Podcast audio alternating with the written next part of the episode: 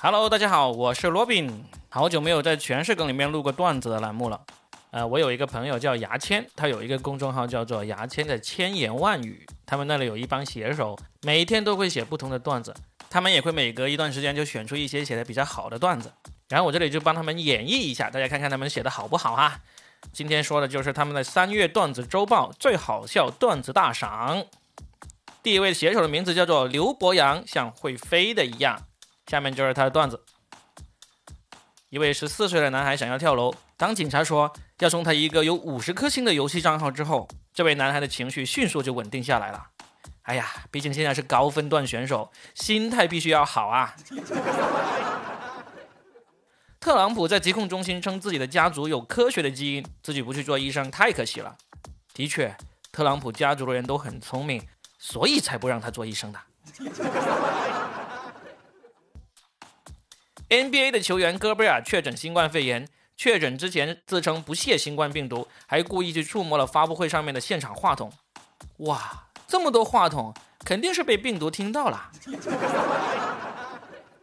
美国十多万网友联名请愿，希望 NASA 太空总署可以把特朗普送上太空，并且留在那里。所以，为了提前适应生活在空中，特朗普早就已经开始练习说空话了。啊，以下段子是来自于子硕。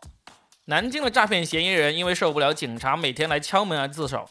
当警察问他是如何从五十名同事手里骗到一千万的时候，王某对警察说：“你给我二十万，我就告诉你。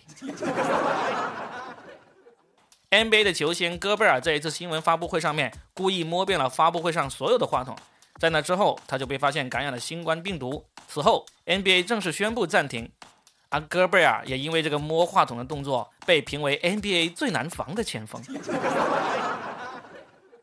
美国某副州长在节目上说，他愿意用生命换取美国的繁荣。当人民对他表示感谢的时候，他说：“呃，我只是说了政客应该说的话，希望大家不要当真哦。”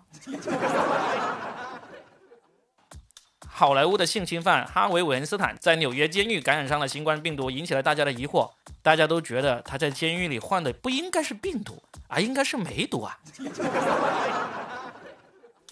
最后这个段子来自于写段子的农夫。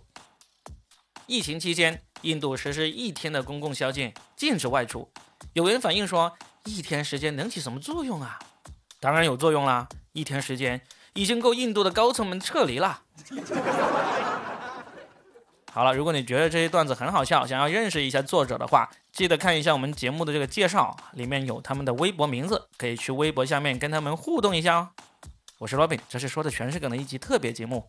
如果你们觉得这个好的话，记得评论，下次我们继续讲。好了，这期就到这里，拜拜。